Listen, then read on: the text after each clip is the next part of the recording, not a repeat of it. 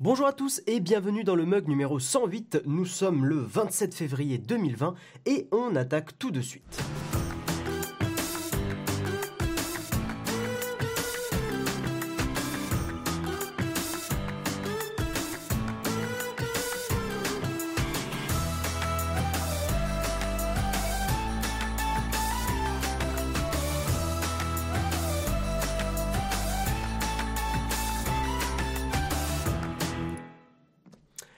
Tous, donc je suis très heureux de vous retrouver aujourd'hui, un peu fatigué euh, malheureusement parce que ça fait quelques jours que j'ai un peu de mal à dormir, donc euh, si vous avez des super conseils, euh, pas contre des insomnies, n'exagérons pas, mais contre, voilà, j'essaie de me mettre des podcasts, j'essaie de me mettre des trucs, mais contre le fait d'avoir un peu de mal à dodo, eh bien je suis preneur parce que c'est vrai que c'est très chiant, voilà, mais, mais c'est pas grave, je me suis mis des petites baffes ce matin, je suis là pour le mug, il y a absolument aucun souci, ça sera un mug avec une bouteille euh, parce que voilà, je, bois de l'eau parce que c'est très très bien.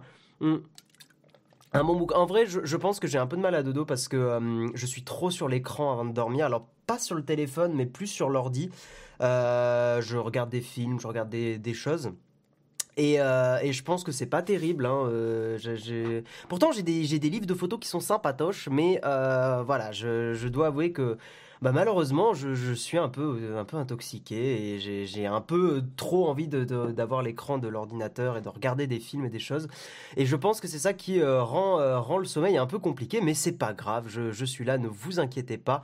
Euh, parce qu'en plus, il y a des news vraiment sympas aujourd'hui. vous allez voir que les sujets sont assez divers et variés. Une bonne massue. Alors, Jérôme, je ne pense pas que ça soit une bonne solution de s'assommer, même si même si j'ai une, une, batte de baseball dédicacée Shadow derrière moi euh, et dédicacée Guillaume Slash parce qu'à une époque je sais pas si vous vous rappelez mais euh, euh, j'avais fait partie je crois que j'en avais parlé un peu sur la chaîne j'avais fait partie du programme de Shadow qui permettait de euh, de, mettre en avant des streamers. Et comme je faisais une émission sur la chaîne YouTube, bah, j'en ai, fait partie. Et euh, ils ont euh, offert des pattes de baseball avec ces hoodies en mode américain et tout ça. Enfin bon, bref, c'était rigolo. Mais je raconte ma vie. Non, on n'est pas là pour ma vie.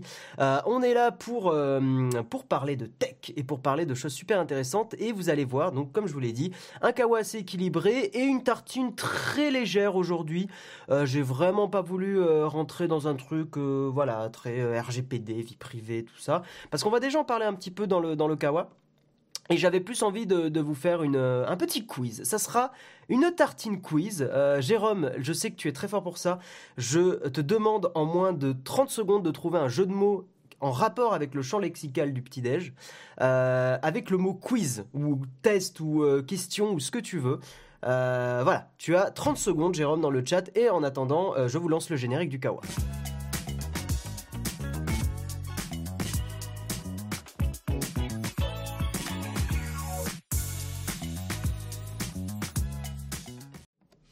Je suppose que tu as déjà le night mode sur ton téléphone et sur le PC. Oui, mais peu importe. Enfin, l'écran, euh, ça te concentre les yeux et euh, voilà. Le NES Quiz. Ah, ouais, mais il y, a un nom de marque derrière, Charles. Mais euh, mais j'aime bien le Tarty Quiz. Tarty Quiz, mais ça sonne pas très bien, Techni Savoir. moi, je ne valide pas. Je veux ton jeu de mots, Jérôme, ou Marion d'ailleurs, hein. peu importe, je ne fais pas de sexisme, Marion est totalement capable aussi de trouver un super jeu de mots, même si c'est vrai que c'est souvent Jérôme qui nous les pond. Euh, hein, euh, voilà, mais, euh, mais bref. Très bien, on va attaquer sur une news, et là, j'ai essayé de, même si je ne me considère pas comme journaliste, j'essaye en général de, quand je lis une news et que je suis un petit peu euh, dubitatif sur le sur la sur la nouvelle en question, enfin sur le voilà sur la sur la news en question, euh, de de euh, j'allais dire googler trop par réflexe, mais en gros de chercher sur sur internet un petit peu, essayer d'avoir plusieurs sources et de peser un peu le pour et le contre. Et au début j'allais présenter cette news sous un angle très anti Google. donc la news c'est pourquoi Google vous demande encore de valider ses conditions d'utilisation? En gros, bah, le géant californien a mis à jour ses conditions d'utilisation Et euh, ben, il vous demande, vous avez dû recevoir une petite pop-up, euh, il vous demande avant le 31 mars euh, de valider ces nouvelles conditions d'utilisation avec un clic. Et en fait, en cliquant, ben, vous signez un contrat avec Google Ireland Limited et qui vous autorise à faire appel à tous les services Google, hein, YouTube, Google Maps, Google Drive, Google Docs, etc. C'est donc du réengagement contractuel comme c'est écrit dans la news. Euh, et évidemment, ça a fait bondir la CNIL parce que euh, c'est, je cite, hein, euh, un spécialiste, voilà, pardon, hein, le Arthur Messot, juriste auprès de l'association La Quadrature du Net, d'ailleurs donné à cet asso, c'est une super asso, mais donc c'est une personne qui milite pour la défense de la vie privée en ligne, donc c'est super bien, mais il dit c'est une claire violation des mesures du règlement général sur la protection des données qui demande un accord beaucoup plus explicite d'un utilisateur plus informé, comme l'a rappelé la décision de la CNIL, dit-il, tonne le spécialiste même. Et euh, donc en gros, le, spécialiste dit que bah, Google est pas assez clair sur les changements qu'ils font et euh, force l'utilisateur à valider ces nouvelles conditions d'utilisation. Et dans ma tête, j'étais là, ouais, ok, mais en même temps, s'ils font des changements, il faut bien que ça soit validé. Et en plus, apparemment, ce ne sont pas des changements, selon Google, donc c'est ce qui est écrit dans la news, ce ne sont pas des changements qui euh, vont... Voilà, nous ne modifions pas la manière dont nos produits fonctionnent, ni la façon dont nous collectons ou traitons les données, et nous n'élargissons pas non plus le périmètre des autorisations. Donc je me suis dit, il y a des nouvelles conditions d'utilisation, mais selon un porte-parole de Google, je, pense qu'il ment pas, enfin j'espère qu'il ment pas, ils n'ont pas changé euh, le, traitement des données euh, et ce genre de choses. Donc je me suis dit, bah, je vais aller voir justement ces nouvelles conditions d'utilisation, histoire de pas rester sur cette news du Parisien euh, et de pas avoir que l'avis de la Quadrature du Net, parce que autant c'est une association absolument géniale, autant bah, peut-être qu'ils réagissent aussi un peu à chaud quand on est dans son combat. J'en suis le premier coupable. bah, des fois, on est très à chaud sur des news et des choses. Et donc, je suis allé voir. Et en fait, euh, ces nouvelles euh, règles de confidentialité, de conditions d'utilisation, ben justement, euh, ce que j'en ai lu, donc après, je vous invite à, aller les lire. Hein, je vous mets le, lien dans le, dans le chat. Bonjour à tous ceux qui arrivent d'ailleurs dans l'émission. justement, ce qu'a fait Google, et je trouve ça bien, donc je préfère le souligner, même si je porte pas du tout Google dans mon cœur, principalement parce que bah, ils font des choses pour de la guerre, hein, des, des, algos et de l'armement. Donc c'est vraiment le genre de choses et de valeurs qui me correspondent pas du tout. Mais par rapport à l'utilisation des données personnelles, ils ont justement, hein, quelles sont les principales modifications de ces nouvelles règles de confidentialité et de conditions d'utilisation? C'est une meilleure lisibilité, une meilleure communication. C'est il y a les quatre points en fait. Je vais pas vous les lire, ça va être un peu long, mais il y a quatre petits paragraphes, donc c'est vraiment, je pense, ça prend même pas une minute à lire où ils disent que justement ils ont changé les conditions d'utilisation pour améliorer la lisibilité, la communication. Euh, ils ont rajouté Google Chrome, Google Chrome OS et Drive aux conditions d'utilisation et ils n'ont pas modifié les règles de confidentialité. Donc voilà, par exemple, si je vous parle de la meilleure lisibilité, je vais juste vous lire ça. Bien que nos conditions d'utilisation restent un document juridique, nous avons fait notre possible pour les rendre plus faciles à comprendre, par exemple en ajoutant des définitions ainsi que des liens vers des informations utiles. Alors, après, potentiellement, euh, ces règles de confidentialité... Putain, je suis désolé, je bouge parce que j'ai un peu froid. Euh, on est encore en hiver et je me caille un peu. Euh, qu'est-ce que je voulais dire? Je sais plus ce que je voulais dire, ça m'a perturbé. C'est pas grave. Mais en tout cas, je trouve que justement, bah, après, oui, oui, je sais ce que je voulais dire. Ces règles d'utilisation, peut-être qu'elles restent complexes encore aujourd'hui. Hein. Peut-être qu'elles sont encore très lourdes à lire et qu'effectivement la majorité des, utilisateurs vont juste cliquer en mode j'accepte et j'en ai rien à foutre. Mais on ne peut pas reprocher à Google de ne pas faire d'efforts. Et c'est là où, voilà, je suis, euh, hein, mon cœur balance un petit peu. Donc je ne sais pas ce que vous en pensez dans la chatroom. Dites-moi, euh, bah, voilà, dites-moi, dites-moi ce que vous en pensez. Mais a priori, euh, voilà, a priori, j'ai pas grand-chose à reprocher à Google sur ces modifications de, de conditions d'utilisation parce que justement, ils améliorent la lisibilité et on peut voilà, et on peut pas. Euh, après, voilà, il y a forcément aussi. Les gens ont la flemme, mais euh, bah, quand on utilise les services Google, il faut aussi un minimum lire les conditions d'utilisation, mais on a la flemme donc on les lit pas, et donc on reproche à Google de, forcer les gens à pas les lire, mais c'est un peu, enfin, il y a une équation euh, qui n'est pas qui n'est pas soluble là, donc il voilà, il y a, je pense qu'il y a aussi un effort à faire de notre part en mode, bah, il faut prendre le temps de lire ce résumé, hein, parce que ce que Google a fait, c'est un résumé des conditions d'utilisation. Voilà. Mais vous savez que je porte pas Google dans mon cœur, vous savez que j'ai un Android sans Google, parce que je, voilà, je considère que, que beaucoup de choses chez Google sont vraiment pas terribles, voire pourries au niveau de la, de la vie privée. Ils collectent beaucoup trop de choses selon moi. Mais, euh, Voilà, Menti, tu dis, je trouve qu'il y a un vrai effort qui est fait, mais trois quarts des gens ne les lisent pas. Donc, comment on fait en fait? Donc pour moi, le, reproche que la CNIL fait à Google, il est, euh, pardon, pas la CNIL, la Quadrature du Net, je suis désolé, euh, est, euh, est un mauvais procès. Voilà, je, pour cette, en tout cas pour ce coup-là. et pourtant, je suis militant hein, aussi. Hein. je me considère un peu militant anti-Google. Je pense que et d'ailleurs, ça fait réagir des gens. Des fois, je vois dans les dans les commentaires des replays de l'émission, je vois des gens qui réagissent très violemment, notamment quand je parle d'Amazon ou de Google. Euh, donc voilà, mais je, tiens à souligner quand, euh, bah, quand l'histoire n'est pas euh, aussi simple qu'elle en a l'air. Bref. Comment tu fais pour avoir un Android sans Google? Tu fais allusion à un, des derniers Huawei ou c'est custom? Non, non, non, c'est... en fait, si tu veux, à la base, Android, c'est Android Open Source Project, c'est AOSP.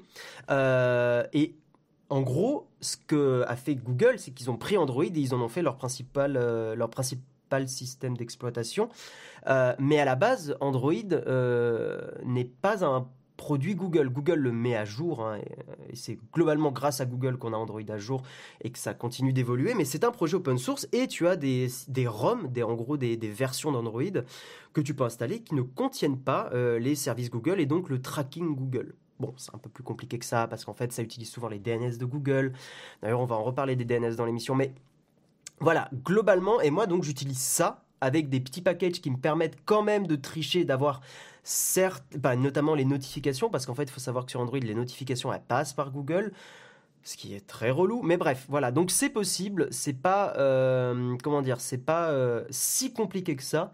Mais ça demande quand même un effort de, faire cette installation. Et euh, donc j'ai un Xiaomi Mi 8 parce que ça fait partie des téléphones qui se bidouillent plus facilement. Tu peux faire des matchs réguliers avec, avec ces ROM Oui, tout à fait. Tu as quelle version d'Android sans Google? Bah, j'ai Android C'est une très bonne question. Euh, je vais, j'ai pas envie de te dire de conneries, donc je vais regarder tout de suite dans les paramètres. Tiens, tiens, tiens, tiens, à propos du téléphone, blablabla, j'ai, j'ai, j'ai, j'ai, j'ai, euh, j'ai Android 9. Voilà. et en parlant d'Android, on va parler de trois applications euh, sur Android qui sont créées par Google, justement, qui sont intéressantes par rapport à l'hygiène numérique, par rapport au, fait. Alors, je sais pas si ça existe sur iOS, mais de toute façon, sur iOS, vous avez déjà euh, bah, un peu la notion de contrôler son utilisation avec le temps d'écran. Bon, il y a la même chose aussi sur les dernières versions d'Android. Mais il y a deux applis que je trouve intéressantes. Bon, l'article en présente trois, mais je trouve que la troisième est absolument inutile. Mais en tout cas, il y a deux applications qui sont euh, créées par justement Creative Labs de Google et ce sont deux applications. Donc il y en a une qui s'appelle Activity Bubbles. Je vais vous envoyer les liens dans le chat. Qui est une application qui permet, lorsque vous déverrouillez votre téléphone, ça va créer une petite euh, bulle. Alors je vais essayer de vous montrer l'image en, un petit peu plus grand. Attendez. Voilà. Euh, je vais vous montrer ça tout de suite. Voilà. Donc ça, c'est ce que fait l'application. Bon, je suis désolé de l'image un peu pixelisée. Pour ceux qui écoutent en audio, en gros, à partir du moment, ça va changer votre fond d'écran. Et à partir du moment où vous allez euh, déverrouiller votre, euh, votre téléphone Android, ça va rajouter une bulle. Et plus vous utilisez votre smartphone longtemps, plus la bulle va être grosse. Donc le but, en fait, à la fin de la journée, c'est d'avoir le minimum de bulles possible. C'est un indicateur visuel de l'utilisation de son téléphone. Donc ça, c'est la première application du Google Creative Lab. Euh, et euh, la deuxième, c'est Screen Stop Watch. Donc la première, oui, c'est Activity Bubble, hein, comme je l'ai dit. Et la deuxième, c'est Screen Stop Watch, qui est euh, un peu dans le même ordre d'idée. Hein. donc je vous ouvre l'image aussi et je vous la montre tout de suite. En gros, dès que vous déverrouillez votre téléphone, hop, voilà. Euh, dès que vous déverrouillez votre téléphone, il y a un compteur qui s'incrémente hein, à chaque fois, de seconde par seconde, et qui vous affiche euh, comme ça le temps total passé euh, à utiliser votre téléphone. Voilà, et je trouve que ce genre d'initiative est plutôt sympa. Donc ce sont deux applications que je vous invite à essayer. Hop, euh, et, ça permet de éventuellement mieux se rendre compte de à quel point on utilise son, écran et son smartphone au quotidien et, euh, d'éventuellement réduire cette utilisation là parce que bah, il s'avère que et alors voilà évidemment si par exemple vous écoutez de la musique sur Spotify et que vous éteignez le téléphone ça n'incrémente pas le compteur ça ne crée pas une bulle etc etc le but c'est vraiment euh, de, minimiser l'utilisation active c'est plus pratique sur iOS ça fait longtemps que j'ai pas eu d'iPhone là donc je ne me enfin est-ce qu'il y a un système comme ça sur iOS? Je sais qu'il y a le temps d'écran.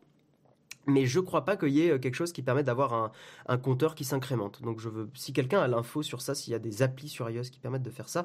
Je sais qu'il y, y avait Forest que j'avais présenté sur ma chaîne YouTube il y a très longtemps, mais je sais pas du, tout si, euh, si Forest ça marche encore sur iOS, si ça détecte des applis, etc., etc. Je ne sais pas du tout. Hmm. François Michel, tu dis oui, j'ai téléchargé ce programme et l'autre, savoir combien de temps on passe sur son smartphone. Alors t'as pas fini ta phrase, mais j'imagine que tu trouves ça cool. Euh, merci pour le lien. Il bah, n'y a pas de quoi, Damien. Pas de version similaire à iOS, j'imagine. Dommage, ça pourrait être lié à Screen Time. Tout à fait, ça pourrait être vraiment sympa. Éventuellement, d'ailleurs, que euh, Apple propose une, API, une API, euh, qui permettrait de coder quelque chose comme ça. Mais bon, après iOS a tendance à être un peu plus fermé qu'Android. Donc bon, voilà.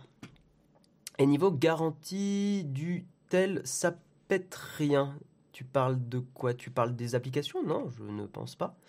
Euh, ah non, tu parlais pardon de, de, mon de ma ROM custom, enfin de, ce que j'utilise pour ne pas avoir de, Google euh, sur le téléphone. Non non, ça ne pète pas la garantie parce que tu peux très bien réinstaller la, la, ROM d'origine et euh, donc le système d'origine, par exemple moi bah, MIUI et renvoyer ton téléphone en garantie. Donc non non, ça ne pose pas de problème d'avoir un Android sans Google parce que tu remets la ROM, le, le système de base et tu renvoies le téléphone et il n'y a pas de problème.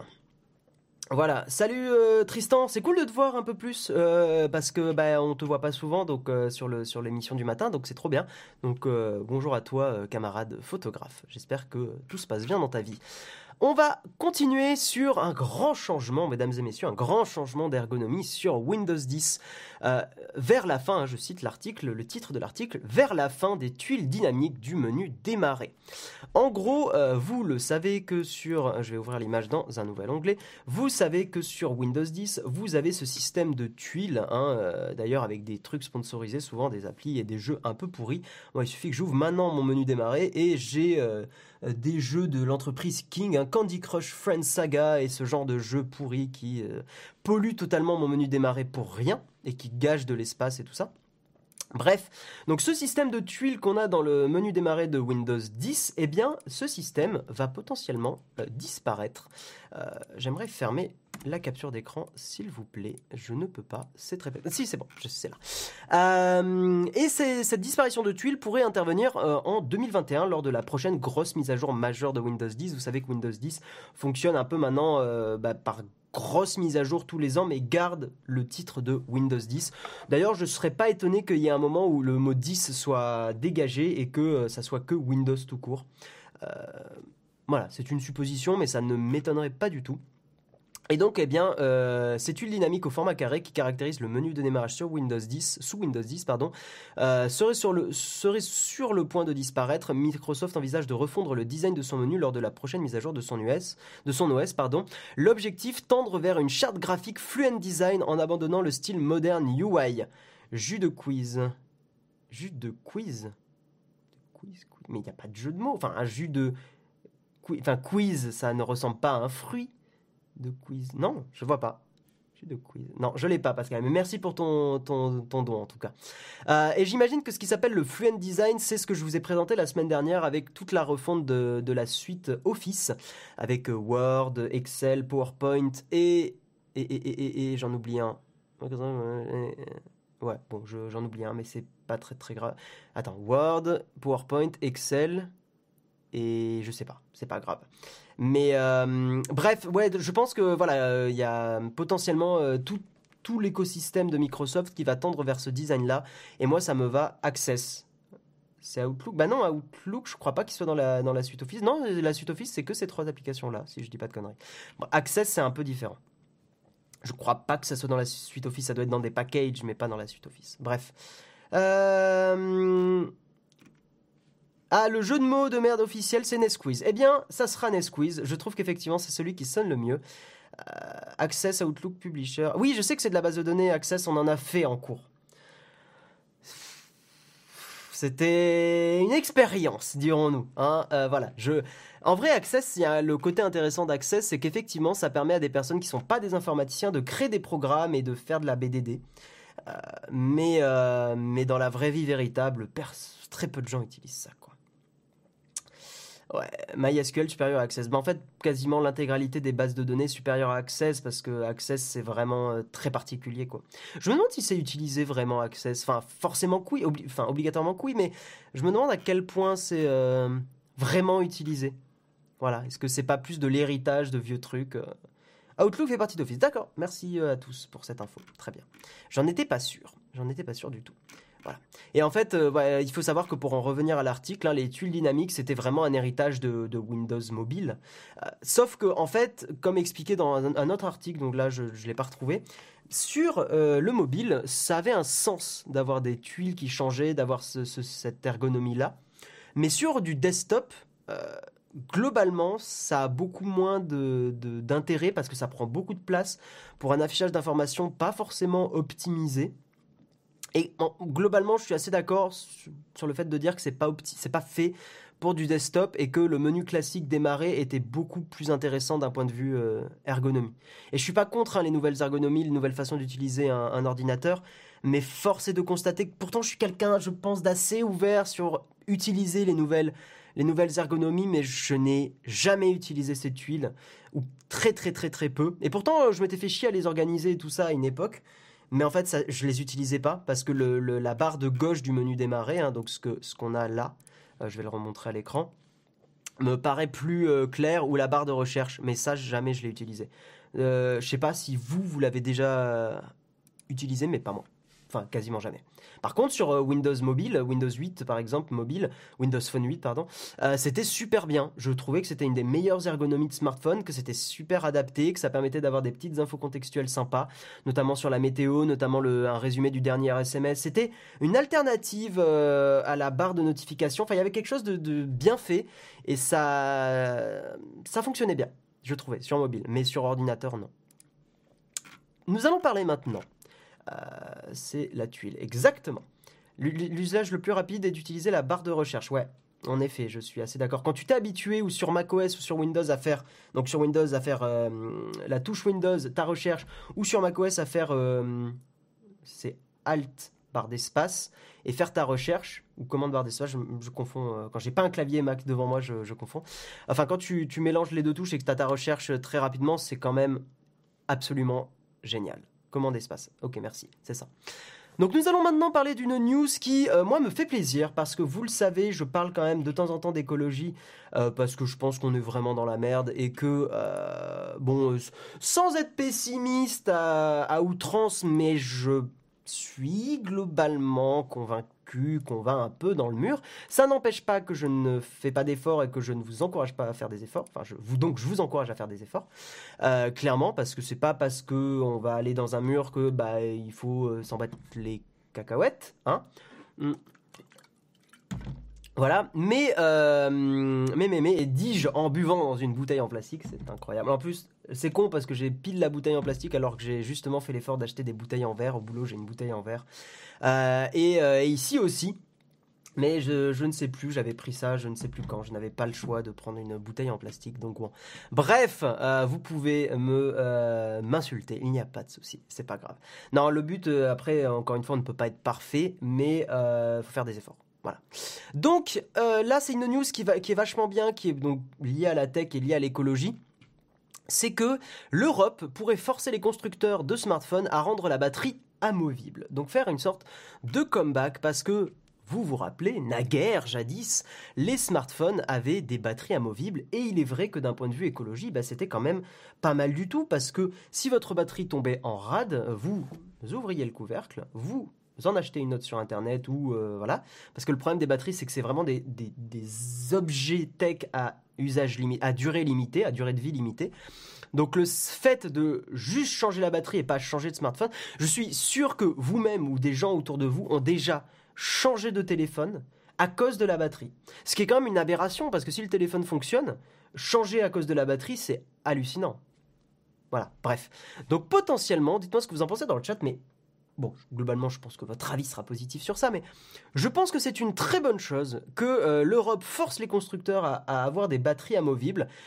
Je pars du principe que l'espèce humaine est une espèce capable d'envoyer des fusées sur la Lune. Donc je pense qu'on est capable de faire des designs qui sont très jolis, avec un, dos et, étanche hein, et tout ça, avec un dos amovible. Je pense qu'on en est techniquement capable et que l'excuse de dire oui, mais euh, l'avantage d'une batterie fixe, c'est que ça permet d'avoir des smartphones plus jolis et des smartphones étanches et des gna Hein, euh, c'est de la flûte pétée. Hein, euh, clairement, je, n'y crois pas une seule seconde. Je pense que quand on veut on peut. Euh, et encore une fois, euh, voilà, on envoie des gens sur la Lune. Allez pas me faire croire qu'on peut pas faire des smartphones étanches avec un couvercle, enfin une batterie euh, amovible et un couvercle retirable, hein, un dos retirable. je pense totalement que c'est faisable et, je pense que c'est même nécessaire ce genre de mesures pour bah, essayer de réduire un peu tout le, tout le bordel écologique, quoi. Voilà qu'on est en train de bah, qu'on est en train de, vivre. Hein euh, ah, mon fameux B415 qui tombait par terre avec la batterie qui se séparait, il y avait juste à la remettre et le téléphone fonctionnait. Oui, et je dis même pas ça d'un point de vue nostalgique parce que c'est vrai que c'est cool les smartphones d'aujourd'hui. Enfin, ils sont quand même. On a quand même une époque où les smartphones sont assez euh, parfaits, soyons honnêtes. Hein. La preuve, c'est que de moins en moins de, change... de moins en moins de gens changent régulièrement. Mais il faut un peu de raison dans ce monde d'évolution constante. Hein. Il y avait, euh, bah, Jérôme avait fait le débat aussi par exemple sur la 5G. Euh, c'est vrai que c'est un débat en fait que je trouve aujourd'hui plus écologique que technologique, c'est-à-dire c'est vrai que ça apporte des choses vachement positives, mais est-ce qu'on en a besoin avec par rapport à l'urgence écologique dans laquelle on est? Le débat mérite d'être posé. Mon avis est que non. Voilà, c'est mon avis personnel. Je pense que l'être humain voudra toujours. Faudra que je fasse une tartine et, qu'on on, en discute en live là parce que c'est intéressant. Mais l'être humain voudra toujours innover. Ça, c'est clair. Donc il y a une course à l'innovation qui ne pourra pas être empêchée. Mais euh, j'ai un peu la sensation au fond de moi qu'il faut une innovation euh, un peu raisonnée aussi. Euh, dans le contexte dans lequel on est, euh, si on ne raisonne pas, si on ne régule pas l'innovation et si on n'essaie pas de faire de l'innovation dans les sujets qui sont importants, euh, donc notamment des sujets de... Ça serait bien qu'on n'ait pas une planète qui se prenne 5 degrés dans la face, hein, par exemple. Voilà, clairement, l'innovation, elle doit être par là. Pour l'étanchéité, c'est faux, mon Galaxy S5 avait une batterie amovible et était parfaitement étanche. Mais Half-Life en est d'accord. Hein. C'est juste qu'il y a des gens qui ont cet argument de dire oui, euh, euh, c'est plus étanche si on peut retirer la batterie. Même avec la batterie amovible, si la batterie officielle se trouve pas facilement, on préférera changer de téléphone. Oui, Julia, alors c'est vrai, mais ça augmente grandement les chances que le constructeur fournisse des batteries de remplacement ou que des gens euh, en proposent sur eBay, bon, avec des qualités variables, mais voilà, au lieu euh, d'être obligé d'envoyer ton téléphone en service après-vente, plein de gens ont la flemme de faire ça, et plein de gens n'ont pas envie de vivre sans smartphone pendant quelques jours et vont donc en racheter un. Euh, les gens qui changent de smartphone sont les mêmes qui changeaient de mobile à chaque nouveau modèle. Change de smartphone, c'est mêmes J'ai pas compris ton message, euh, Christophe. Enfin, j'ai l'impression que tu redis deux fois la même chose. C'est peut-être moi qui ai mal compris. Euh, tous les Samsung avaient des batteries amovibles avant et vive le Fairphone. Ouais, le Fairphone est une super initiative, totalement. Après, faut aussi obliger les fabricants à fournir les batteries car c'est pas toujours simple de trouver des batteries de qualité. Ah, c'est ce que j'ai dit au final. Dès que l'on sort des smartphones Apple, Samsung, Huawei. Tout à fait. Mais moi, je trouve que c'est une loi qui est nécessaire. Très honnêtement, très bonne idée. Il faudrait surtout interdire d'utiliser la colle pour fixer les composants internes. Je pense qu'il y a, il y a, il y a, il faut légiférer sur tout ça. Il faut rendre tous les produits électroniques. C'est un peu fort comme mesure, mais il faut rendre tous les produits électroniques, euh, réparables au maximum. Clairement, parce que faut, comme, un ordinateur au final, hein, comme, un, comme un ordi, euh, comme un ordi euh, fixe. Et même les ordis portables devraient être réparables facilement, quitte à sacrifier un demi centimètre sur l'épaisseur. Franchement, c'est peut-être un des trucs qui me fait le plus mal sur les Mac et, les, appareils comme ça, ou même de, les surfaces de Microsoft qui ont un en, réparabilité, hein, il me semble bien. Euh, sur iFixit, c'est absolument scandaleux qu'on puisse pas euh, réparer facilement ces appareils-là. Et ok, la finesse c'est cool, la légèreté c'est cool, mais par rapport à l'enjeu écologique qu'il y a derrière, en gros, il faut le voir comme ça. La finesse qu'on a aujourd'hui dans les ordinateurs, on pourra pas l'avoir euh, dans, dans 10-15 ans euh, parce qu'on aura d'autres priorités dans la vie euh, à base de peut-être qu'il faut que je trouve à manger ou peut-être que j'ai vraiment trop chaud ou enfin des choses comme ça. Bref, voilà. l'innovation doit maintenant être éco-responsable. Oui, je pense aussi. Je pense que l'innovation, pour innover, voilà, pour l'ultra-consommation, est effectivement dangereuse. Voilà, voilà. Bref, avançons, parce qu'il est déjà 31. Une petite anecdote un peu marrante. euh, peut-être vous vous en étiez pas rendu compte, mais euh, c'est Ryan Johnson, donc un réalisateur euh, très connu. hein, c'est notamment lui qui a fait Star Wars épisode 8, Les Derniers Jedi, le moins bon des trois derniers, bref, euh, qui, en vrai, ça on s'en fout. J'ai juste envie de balancer un petit, un petit troll. Non, Ryan Johnson qui a parlé d'un truc que je trouve assez rigolo, c'est que dans les films, vous aurez remarqué que les iPhones ne sont généralement pas euh, dans, les, mains des méchants. En fait, Apple demande aux réalisateurs, lorsqu'ils utilisent des, iPhones, de ne pas euh, les mettre dans la main des méchants. C'est-à-dire que les, protagonistes, euh, les, vilains, quoi, dans les films, n'ont jamais d'iPhone, ou très très très très très rarement. Et en fait, ils ont plutôt des téléphones Android, très souvent. Par contre, les gentils ont souvent des iPhones. Voilà, parce que Apple, alors je ne sais pas s'ils payent, c'est pas précisé dans la, dans la news, mais, euh, mais Apple demande aux réalisateurs de faire ça. Euh, par exemple, dans la série 24 heures chrono, les méchants avaient des produits Windows et les gentils des produits Apple. Voilà. Mais vous en étiez peut-être pas rendu compte. Si vous vous en étiez rendu compte, bah, bravo à vous. Mais, euh, mais je trouve que cette, cette anecdote est marrante et c'est ouf à quel point c'est une forme de publicité euh, et, euh, et à quel point euh, ça s'immisce un peu partout.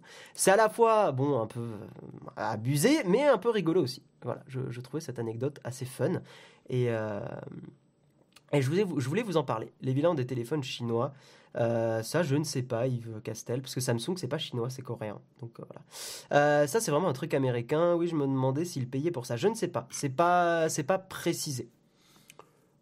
Et en fait, Ryan Johnson disait un truc qui est un peu embêtant, c'est que vous pouvez vous faire spoil à cause de ça. C'est-à-dire que si vous regardez les personnes dans les films, pour peu qu'il y ait une personne au début qui soit bah, apparemment euh, gentille et, euh, qu'elle n'ait pas un iPhone et que par exemple un autre protagoniste, pour le, pour le coup, lui ou elle gentil, euh, s'ils n'ont pas la même marque de téléphone, bah, potentiellement que l'un est méchant et l'autre est gentil.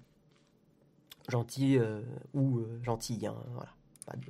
Pas de, discrimination. On va parler assez rapidement parce que euh, bon, c'est pas activé en Europe, c'est que aux États-Unis pour le moment. C'est à la fois important, mais c'est à la fois assez étonnant parce qu'en fait, il y a eu beaucoup de hum, comment dire, il y a eu euh, beaucoup de- enfin, j'ai lu beaucoup de news qui contredisaient et qui euh, parlaient de ce sujet de façon très négative, pardon. C'est Firefox, Firefox qui va désormais chiffrer les requêtes DNS. Alors, les requêtes DNS, pour vous faire un petit euh, récap, c'est quand vous tapez une URL, donc euh, par exemple www.google.fr dans votre barre de navigateur, c'est les serveurs DNS, c'est les serveurs qui vont s'occuper, se charger de convertir ce que vous venez de taper, donc cette adresse, en adresse IP. Donc euh, 192.174.68.02, pardon. Euh, et c'est cette suite, de chiffres qui va vraiment être utilisée pour euh, naviguer sur Internet, en, vérité. Voilà. En, fait, c'est euh, juste euh, le, le www.google.fr, c'est juste un raccourci humain. Parce qu'en vérité, les ordinateurs, un ordinateur, il s'en fout. Un ordinateur, c'est euh, c'est 0 et 1. hein. Donc, euh, clairement, avoir un W ou un 0 ou un 1, euh, l'ordinateur préférera le 0 ou le 1. Je, schématise un peu, mais voilà. Il préférera un chiffre. Parce qu'un chiffre, ça se convertit en binaire. Bref, voilà. Mm. Bref, bref, bref. Et donc Firefox maintenant va... Alors le problème de ce système-là, c'est qu'en fait ce système n'était pas en HTTPS, n'était pas chiffré. Autrement dit, euh, le serveur DNS pouvait connaître les pages que vous visitiez, notamment souvent le serveur DNS est proposé par votre fournisseur d'accès Internet, et ça lui permettait à votre fournisseur d'accès Internet de connaître les sites que vous visitiez, euh, enfin que vous visitez en général, et ça permet aussi, grâce à, je rentre pas trop dans les détails, mais ça permet à votre fournisseur d'accès Internet de bloquer à distance certains sites, donc certains parleront de censure, euh, mais ça a été notamment fait pour des sites euh, terroristes, hein, ou, euh, ou par exemple The Pirate Bay aussi, où en gros les fournisseurs d'accès Internet bloquaient The Pirate Bay grâce à ce système de DNS en redirigeant, soit en bloquant, en, en empêchant le truc, soit en redirigeant vers une autre page. Donc voilà, en fait il faut comprendre que les DNS, s'ils sont manipulés, on peut, un hacker ou un, un gouvernement ou un FAI peut vous rediriger la page. Donc ce que veut faire Firefox, et l'a déjà fait aux États-Unis, c'est que, en gros, euh, le- les serveurs DNS vont être chiffrés. Donc potentiellement, euh, ça ne passera que maintenant que par quelques serveurs DNS. Euh, il y en a notamment un de Google, mais il y en a d'autres. hein. Il y a Quad 9, Cisco, AdGuard, Foundation for Applied Privacy. Donc vous en avez qui sont centrés sur la vie privée. Et, donc dans Firefox aux États-Unis, vous aurez ces requêtes qui sont chiffrées. Euh, c'est pas encore en Europe parce qu'il faut vérifier que c'est bien en accord avec le RGPD et tout ça, parce que voilà, il faut, peuvent pas activer ça d'un coup euh, en Europe. Hein. il y a des vérifications à faire, c'est ce que j'ai lu sur l'article. Euh, mais a priori, ça permet d'éviter bah, du hacking et des choses comme ça. Euh, mais ce qui m'a un peu étonné, c'est les réactions très négatives et je me demande parce qu'il y a beaucoup de fournisseurs d'accès Internet qui n'aiment pas cette mesure, notamment euh, au Royaume-Uni où il y a l'association des fournisseurs d'accès Internet, dont je ne me rappelle plus le nom, euh, qui a traité Firefox, enfin la Mozilla Foundation, de vilain de l'Internet pour avoir fait ça. Hein, voilà. Bon, évidemment, s'ils font ça, c'est que ça touche à leurs intérêts. Hein, et, hein, on va pas se mentir. Une association de fournisseurs d'accès Internet avec des intérêts financiers privés il y a peu de chances qu'ils fassent ça, de, râler pour euh, l'intérêt des consommateurs, hein, je, pense. Et ce qui m'a beaucoup étonné, c'est que j'ai lu un article très à charge sur ça, sur le site zdnet.com, euh, notamment avec un argument que je trouve très bizarre, euh, qui est de dire que cette mesure, elle est dangereuse parce que, selon des experts en sécurité, euh, en gros, bah, cette mesure, donc ce que fait Firefox là en chiffrant ça, euh, pourrait euh, permettre à ceux qui vivent dans des pays avec de l'oppression, hein, voilà, d'être plus anonymes, enfin d'être anonymes en fait, d'être mieux anonymisés. Et donc dans l'article de, Z, ZDNet, ils disent que bah, c'est pas une bonne chose parce que bah, en fait ça donne l'impression à ces gens-là d'être anonymes alors que ce n'est pas le cas parce qu'en en fait il y a d'autres moyens de les traquer. Et je suis là, mais euh, non, mais je suis d'accord avec ça, mais ça améliore quand même l'anonymat. Euh, donc c'est enfin cette forme d'argument, elle est bizarre. En gros, comme il reste d'autres façons de, de vous traquer, c'est pas bien. C'est con. C'est, enfin, ça améliore l'anonymat. Et c'est pas parce qu'il y a d'autres façons. Bah maintenant, donc ces personnes-là, justement, ont un truc à gérer en moins, un truc d'anonymat à, à faire en moins.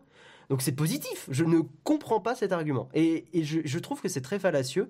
Euh, bon, dites-moi ce que vous en pensez. Peut-être c'est moi qui, me, qui m'embourbe dans mes, dans mes pensées ou quoi. Mais voilà, je trouve ça très bizarre de dire euh, bah, ce que je viens de vous expliquer. Clairement. Ça, euh, selon, selon eux, ça donne un, faux sens de sécurité. Bah, enfin, comme les VPN, comme Tor. En vrai, c'est pas parce que, parce que tu utilises Tor, le réseau Tor, que t'es, euh, que t'es, comment dire, intraçable. Au contraire, si tu es mauvais, si tu es pas bon en sécurité, tu vas utiliser Tor et au contraire, ça peut même te rendre plus facilement euh, ciblable. Euh, détectable parce que euh, une personne qui utilise Tor mais qui laisse d'autres choses ouvertes et traçables, ça se voit très vite. Donc, disons que je ne je pense pas qu'ils veulent que les gens pensent que ça suffit. Disons que je pense qu'ils ne veulent pas que les gens pensent que ça suffit. Oui, c'est ça. Mais c'est pas ce que dit Firefox. Firefox et la Mozilla Foundation n'ont jamais dit que ça rendait anonyme. Ils ont dit que ça améliorait l'anonymat. Ils ont dit que c'était une bonne chose pour l'anonymat. Mais ça. Euh, voilà, euh, je pense que des gens qui sont euh, dans des pays machin et tout, ils se renseignent. Enfin, j'ose espérer qu'ils se renseignent un minimum, quoi. Donc, et au contraire, par défaut, ça va améliorer leur anonymat. Donc, voilà, je, trouve que râler sur ça, c'est un peu, un peu bizarre. Nous allons. C'est pas parce que. Ce n'est pas parce que tu utilises tort que tu as raison. Cherche pas ta tort, comme diraient certains. Tu utilises des VPN Ouais, j'utilise des VPN, tout à fait. Tout à fait, tout à fait. Euh, alors, on va avancer, on va avancer, on va avancer, et nous allons parler, ah oui, d'un sujet qui est super intéressant. Euh, on va parler de Google et là de YouTube plutôt. Et vous allez voir que c'est le fameux débat sur la liberté d'expression. Euh, mais il y a eu un cas que, dont, j'avais envie de parler avec vous. Euh, limite, on pourra en reparler un petit peu dans les, dans les camps de fac. Google, qui, alors le titre de challenge, je le trouve un peu violent. J'aime pas le mot censuré parce que. En gros, je cite le titre hein, pour que vous l'ayez en tête. Google et les autres réseaux privés ont bien le droit de censurer aux États-Unis. Je n'aime pas l'utilisation du mot censurer à outrance parce que je trouve que ça fait perdre de sa, de sa valeur. Pour moi, la censure, alors effectivement, la définition pure de la censure, c'est juste de couper une information, de couper quelque chose. Mais il y a quand même une connotation dans la censure, il y a une connotation d'oppression. C'est-à-dire que pour moi, la censure est, euh, comment dire, est vraiment liée au fait de euh, très volontairement euh, couper quelque chose pour ne, que les gens n'aient plus accès à l'information. Du tout. et ça rappelle la, censure des guerres mondiales et tout ça. Dans le cas de cette news, je trouve qu'on n'est pas vraiment dans de la censure, mais plus dans de la suppression de contenu fallacieux et haineux. Voilà, alors je vais vous expliquer l'histoire. Après, c'est avec mon biais, donc forcément, je suis, euh, je suis pas... Voilà, je, suis un peu biaisé, mais la chaîne YouTube qui a été... Euh, bah, où les, contenus ont été euh, supprimés, c'est une chaîne qui s'appelle PragerU et qui est une chaîne conservative slash extrême droite qui euh, donc YouTube en fait a, viré des contenus de cette chaîne euh, parce qu'ils ne correspondaient pas aux conditions d'utilisation de YouTube. Alors c'est vrai qu'en fait on peut quand même utiliser le mot censure, hein, je, le reconnais aussi, mais attention à ne pas l'utiliser de, n'importe quelle façon. Bref, donc qu'est-ce qui s'est passé? En fait, il y a hum, donc YouTube qui ont euh, supprimé ces contenus donc de cette chaîne YouTube hein, de, de PragerU parce que c'est des contenus qui bah, véhiculaient apparemment, hein, je ne suis pas allé vérifier vu que les contenus sont plus en ligne, mais qui véhiculaient des, mauvaises informations, hein, des, fake news ou des données qui n'étaient pas correctes. Et euh, PragerU a porté plainte, a dit bah non, euh, on, invoque le premier amendement aux États-Unis qui permet la liberté d'expression, qui permet de dire ce qu'on veut. Euh, sauf que ça n'a pas marché, pour la simple et bonne raison que le premier amendement fonctionne uniquement pour les agences gouvernementales et l'État américain, en fait le gouvernement américain, mais pas pour les entreprises privées. Je vous la fais simple, autrement dit, entreprise privée égale, elle fait ce qu'elle veut. Voilà. Et si une entreprise privée, veut euh, virer, euh, modérer en fait un contenu, eh bien elle est en droit de le faire. Voilà parce que ce sont des intérêts privés, ce ne sont pas des intérêts publics. C'est là où je trouve que c'est un peu compliqué parce que en fait, YouTube est quand même une tribune publique. YouTube est tellement important aujourd'hui que virer du contenu sur YouTube, c'est aussi, d'une certaine façon, euh, avoir un impact sur la, liberté d'expression et sur avoir plusieurs opinions euh, différentes. Moi, j'ai un avis qui est assez difficile à exprimer dans le sens où euh, je pense qu'il faut que tout puisse être exprimé. en fait, c'est très compliqué parce que j'ai pas de solution facile. Mais j'ai à la fois la sensation qu'il faut que tout le monde puisse dire ce qu'ils veulent, même les pires idées, parce que sinon les gens restent dans leur coin. Mais d'un autre côté, s'il n'y a pas un peu de modération, ça part très vite en, cacahuète. Et on ne peut pas avoir de, discussion saine parce qu'il y a toujours des gens qui vont venir pourrir des fils de discussion. Je le vois sur le Reddit France normalement. Euh, quotidiennement, pardon, quand euh, il y a des discussions sur des sujets assez sensibles, par exemple sur l'islam, euh, très vite, ça peut partir en couille et ça peut nuire à des avis plus équilibrés. Euh, c'est une opinion, voilà. Donc je ne sais pas quelle est la meilleure solution. Effectivement, je pense qu'il faut une forme de modération. Je pense que Reddit a trouvé un bon équilibre parce qu'il y a une modération euh, par les votes et tout ça. Mais d'un autre côté, c'est vrai que certaines opinions sont souvent mises tout en bas. Le problème, c'est que, en fait, il y a des opinions qui sont intéressantes euh, mais pas populaires et qui peuvent être mises en bas. Mais malheureusement, on constate qu'à 90-95% du temps, c'est pas des opinions impopulaires, c'est plus de l'agression, c'est plus de l'agressivité, c'est plus euh, de la méchanceté, c'est plus de la haine, c'est pur et dur. Euh, et donc il y a un peu un mélange de ces deux trucs. Voilà. Et souvent, les, les, opinions impopulaires sont exprimées de façon tellement agressive qu'effectivement, la modération me paraît importante. Je n'ai pas de solution simple à ce problème. Euh, et je pense que dans le cadre de YouTube, c'est un peu une zone floue parce que YouTube, comme je l'ai dit, c'est une tribune. Euh, YouTube, c'est vraiment. Euh, moi, je considère que c'est presque un truc public en fait. Alors, le, jugement a, permis de dire que YouTube était un forum privé, hein, je cite. Putain, j'ai envie d'éternuer. Ah. Désolé.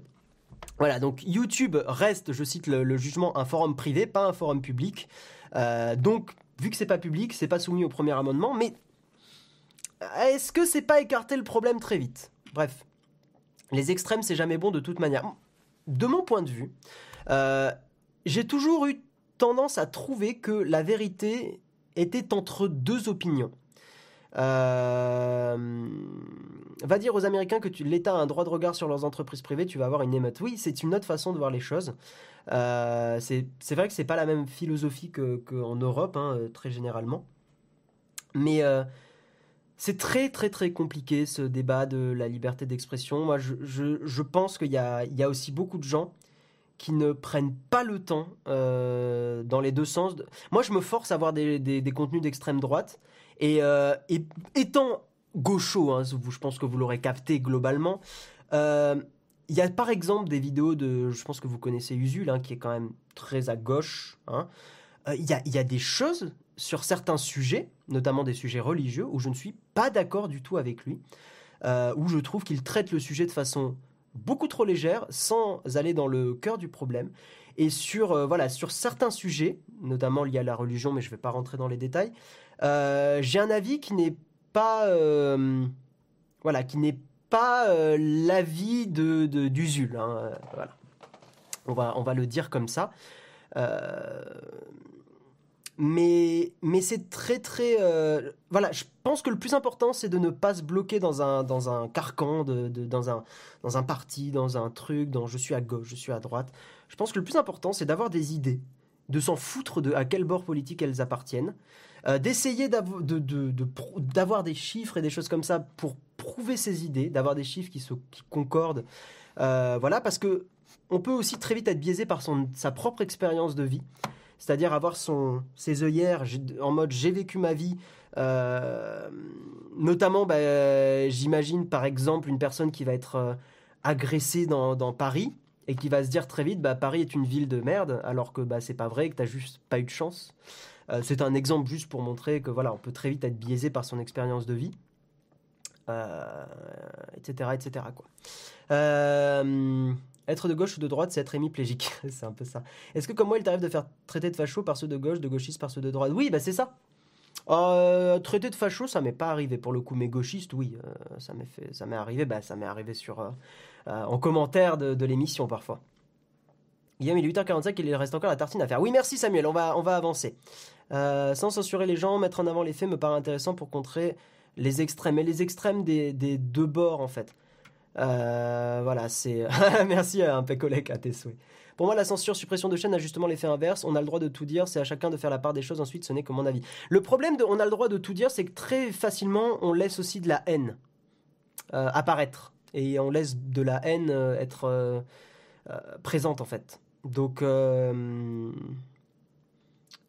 a. Tu vois, c'est là où je suis très mitigé. Est-ce que les pires opinions peuvent être exprimées? En gros, la question c'est que par exemple, est-ce que tu accepterais, je te prends un exemple très simple et frappant, euh, que une personne sur un plateau télé puisse dire bah ouais moi j'aime bien euh, je vais être très extrême et après on va avancer sur la tartine. Mais par exemple est-ce que tu trouverais ça acceptable qu'une personne ou que plusieurs personnes sur un, à la télé une émission dédiée à des pédophiles qui arrivent et qui disent ouais euh, moi faire des choses avec des enfants je trouve ça bien est-ce que tu accepterais est-ce que ça te paraîtrait pas être un peu cette limite justement de la liberté d'expression? Euh, Voilà. Parce que tu sais derrière que ces opinions-là et ces pensées-là ont potentiellement blessé des enfants, ont pété la vie sexuelle de ces enfants-là parce que plus tard ils vont développer plein de problèmes psychologiques. C'est un peu à ce moment-là où je trouve qu'il y a la limite à la liberté d'expression. Là, j'ai pris l'exemple de la, de la pédophilie parce que je trouve que c'est globalement un sujet où euh, bah, tout le monde est raccord pour dire que c'est euh, horrible. Hein, voilà. Donc, euh, je pense que c'est un peu là où la, limite s'applique. Bref. Nous allons avancer, on a parlé pédophilie, ouais, trop bien, super. On va avancer et nous allons, avant de passer à la suite de l'émission, parler de, du sponsor de Shadow.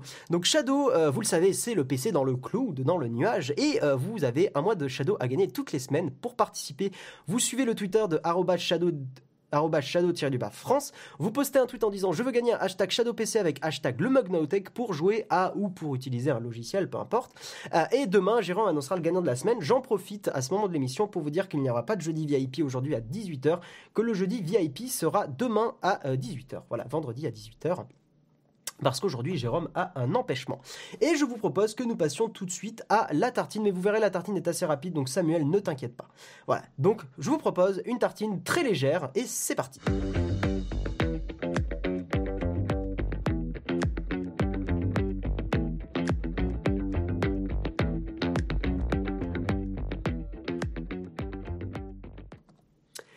Dans cette tartine, je vous propose le Nesquiz.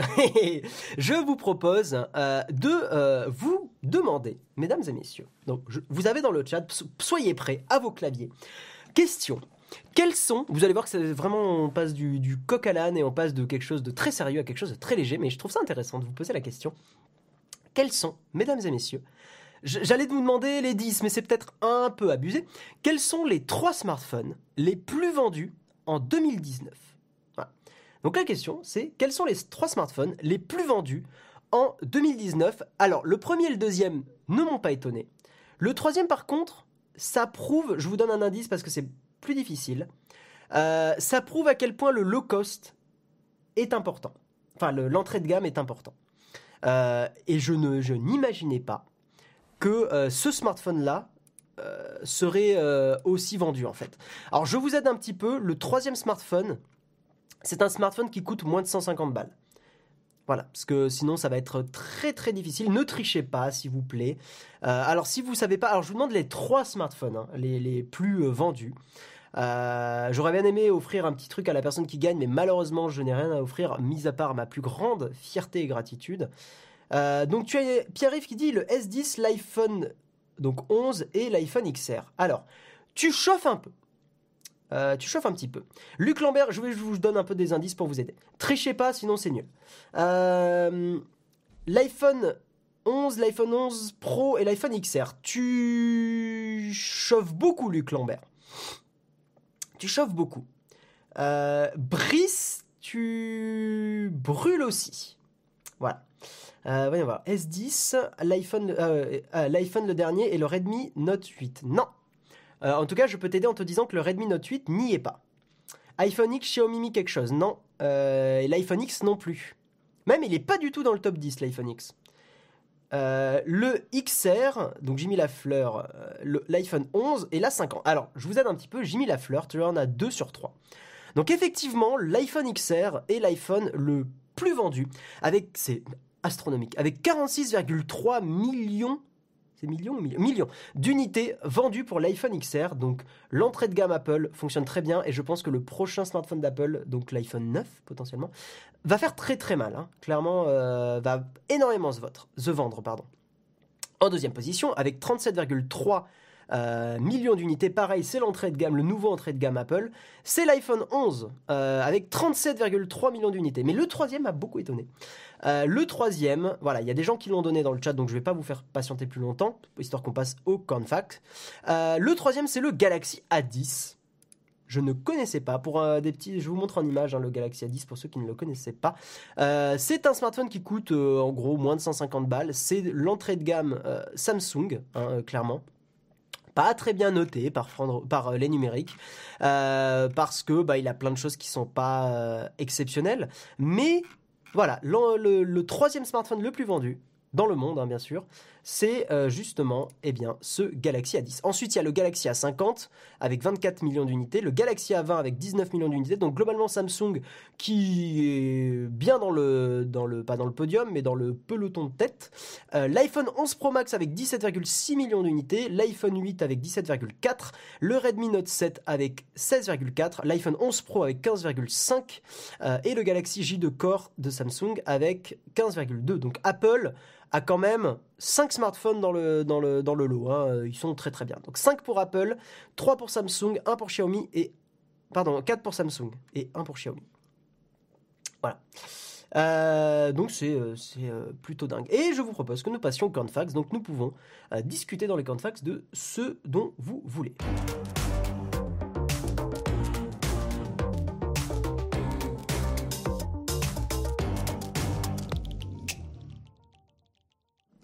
Et ouais, euh, bah, il y a le Pro Max plus vendu que le 11 Pro, je suis étonné. Bah pas moi. Tu sais pourquoi? Parce que je pense que les gens qui veulent le top du top veulent vraiment le top du top. Et en plus, fais attention, enfin n'oublie pas que euh, notamment en Asie, il y a une, énorme demande pour des très gros téléphones. En Asie, c'est vraiment, euh, vraiment, il y a même déjà quelques années, ils avaient des très très très très grands téléphones. Euh, donc euh, je me rappelle euh, à Hong Kong, hein, quand j'y étais, quand j'y étais allé, on n'était pas encore vraiment au smartphone et le téléphone était déjà beaucoup plus grand qu'en Europe. Donc il y a vraiment une demande pour les gros téléphones. ok. donc Ah oui, euh, oui, un petit rappel, les gens n'oubliez pas, pas de mug du 2 au 4 mars, j'en profite hein, dans les Confax pour vous le dire. Euh, et euh, donc c'est moi qui présenterai le mug le, jeudi 5 mars. Voilà. En Asie, la taille compte. oui. C'est marrant. Voilà. Les Japonais adorent les phablettes et les iPhones. Ouais, il y a une grosse demande pour les. Je ne sais pas pourquoi. Euh, je pense que c'est un peu le côté euh, d'être très très à cheval euh, très vite sur les nouvelles techno. Mais c'est vrai qu'il y a une forte demande pour les, très, pour les phablettes et les très gros téléphones. salut Guillaume, penses-tu faire une rubrique Penses-tu faire venir une rubrique de développeurs? Peut-être. Le problème du développement, c'est que c'est quand même. Comment dire C'est c'est très ciblé. et il y a beaucoup beaucoup de gens qui ne sont pas du tout dans le développement informatique. Mais peut-être ça peut être intéressant, peut-être une, sorte d'approche euh, de ou pourquoi j'aime bien le dev ou euh, ou, euh, ou même une petite démo d'une page web pour donner envie aux gens de, faire un peu de dev, ça pourrait être rigolo. voilà. Donc, je vais remonter un petit peu. Donc, n'hésitez pas à poser vos questions. Ça peut être n'importe quoi. Est-ce qu'il y a une question platinium Il n'y a pas de question platinium. Merci, Samuel. Euh, je pensais notamment faire peut-être bientôt une rubrique photo parce que je euh, me suis pris, je me suis fait un plaisir maintenant que j'ai un euh, vrai métier, c'est évidemment une blague. non, je me suis pris le, en précommande là le Fujifilm X100V qui est le, le parce que j'avais vraiment envie d'un appareil compact qui me permette de faire de la photo de rue. Je me sentais très comment dire?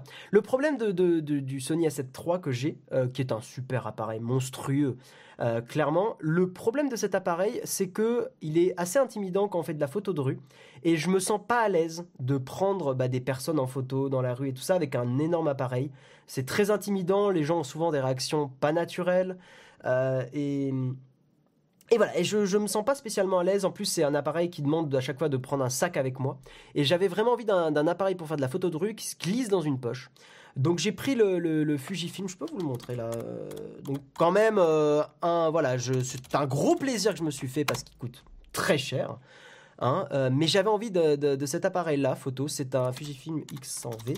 C'est un appareil à focal. Où est-ce qu'il est? Voilà, il est là. C'est un appareil à focal fixe. Euh, je n'ai pas du tout sponsorisé ou quoi, mais j'avais envie de, vous le montrer.